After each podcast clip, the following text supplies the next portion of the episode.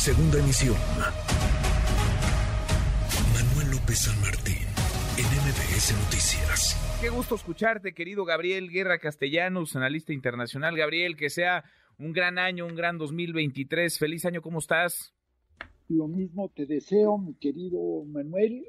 Muy bien, arrancando el año en, bueno, una semana que se suponía que iba a ser muy tranquilita. sí. Y, pero, pero lo más increíble, ahora que escuchaba yo el audio del presidente López Obrador de, tan buen humor, tan contento, uh cómo dio un vuelco de 180 grados la semana para él. Sí.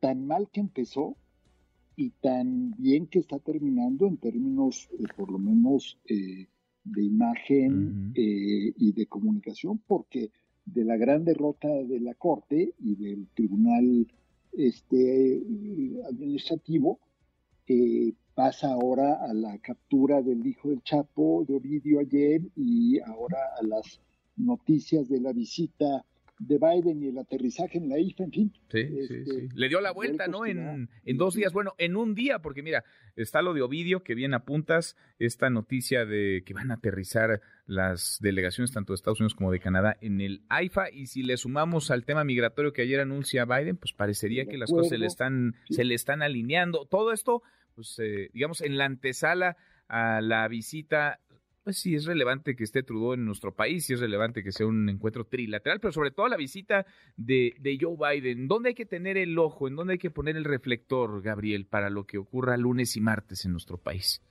Mira, yo creo que lo primero que tenemos que ver, Manuel, es eh, lo que suceda en su visita a la frontera. Uh -huh. eh, es la primera vez que va a viajar a la frontera, también será la primera vez que venga como presidente eh, a México. Eh, pero lo han criticado mucho los republicanos, eh, tanto a él como a la vicepresidenta, de no ponerle atención a la crisis en la frontera. Los republicanos lo ven como una crisis eh, de control migratorio. Nosotros la vemos como lo que es, una crisis humanitaria. Pero entonces ahí vamos a tener un primer indicio del ánimo y el tono en el que viene.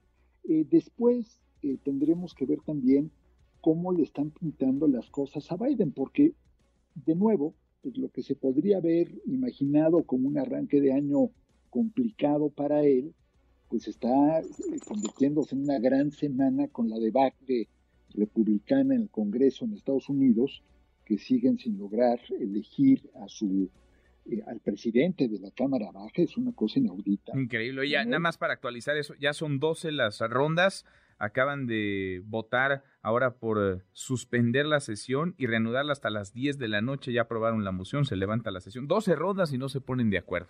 Y no lo logran. Es, es una pachanga, Manuel, pero es una pachanga que tiene consecuencias serias uh -huh. en varios sentidos y que termina, eh, no, no me quiero desviar de nuestro tema central, pero que fortalece a Biden eh, y que le da un respiro de la zarandeada que ha tenido en general eh, en, los últimos, en los últimos meses. Entonces, tendremos a dos presidentes de buenas, bien y de buenas, eso creo que es importante.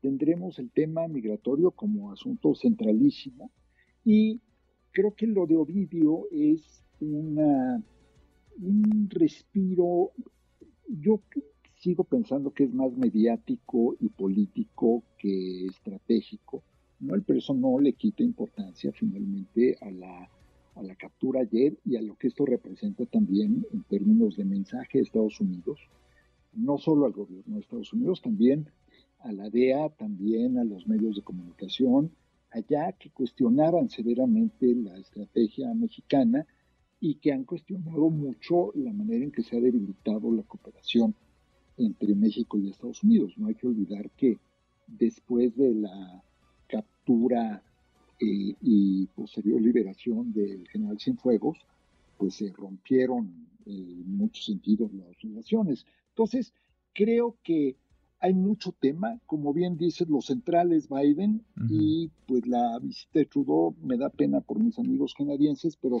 pues sí será un poco eh, pues no quiero decir secundaria, pero bueno, no va a ser lo central de, la próxima semana. Y mira que tienes varios amigos canadienses y conoces bien, bien Canadá. Gabriel, oye, a ver, está, está el tema, a ver, porque cada quien, digamos, lo va viendo en, capas, ¿no? La agenda entre México y Estados Unidos. Está el tema que migratorio, está el tema de seguridad, está el tema, por supuesto, de combate al crimen organizado. Y verías también ahí el asunto de comercio, el tema energético, que quizá es el que mayor tensión ha generado en los, en los últimos meses en la relación bilateral. ¿Qué otros temas, qué temas ves que podrían estar y qué temas mejor dejar de lado para, pues para no ensuciar lo que puede ser una, una foto que le sume a los tres en diferentes grados, en diferente medida, pero que le sume a los tres mandatarios?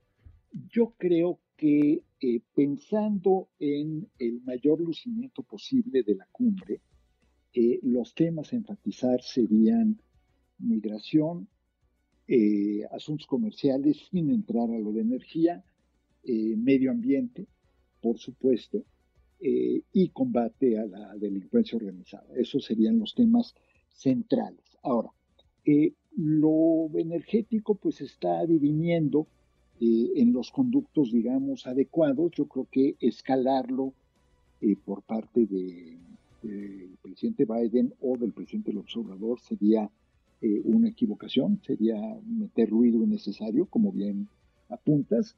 Creo que ahorita están todos un poco para decir estamos, porque finalmente Canadá también se ve afectada por los temas de delincuencia eh, organizada, eh, estamos todos en la lucha contra eso y el tema migratorio, que ese es muy delicado y muy complicado, pero que bueno, por lo menos se ve que están planchando antes de. Esto creo que es muy importante. Entonces, creo que va a ser una cumbre como suelen serlo, sin grandes anuncios espectaculares, pero sí eh, veremos a los tres amigos, los three amigos, eh, bien y de buenas, eh, Trudeau, digamos, un poco al margen, porque además no está pasando por momentos tan cruciales, pero sí tenemos, me parece, un buen momento para relanzar muchas cosas y porque además, pues muchas de las resistencias en la, en la burocracia estadounidense, en el Departamento de Estado, en la DEA, ya mencionada, en el Departamento de Justicia, pues van a venir por lo menos un poco endulzadas, un poco azucaradas, mm, después de la noticia de la captura de Ovidio. Y no hay que olvidar, querido Manuel, una cosa muy importante. Eh, en días, 10 eh, días, si no me fallan mis cuentas, comienza el juicio de Genaro García Luna en Nueva York. Y bueno, pues la, captura de Ovidio seguramente no habrá sido eh, una noticia muy bienvenida por la defensa de García Luna, porque para ellos no es una, de, ninguna manera es una buena noticia.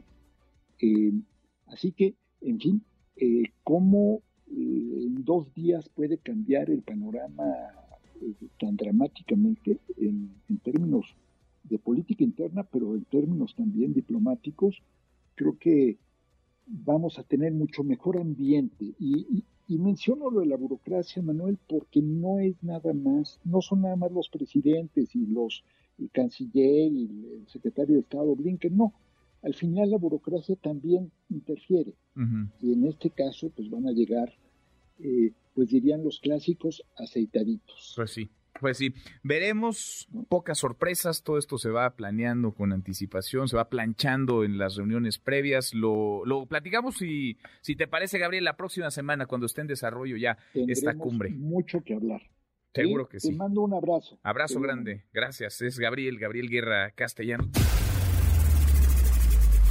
Redes sociales para que siga en contacto: Twitter, Facebook y TikTok. M. López San Martín.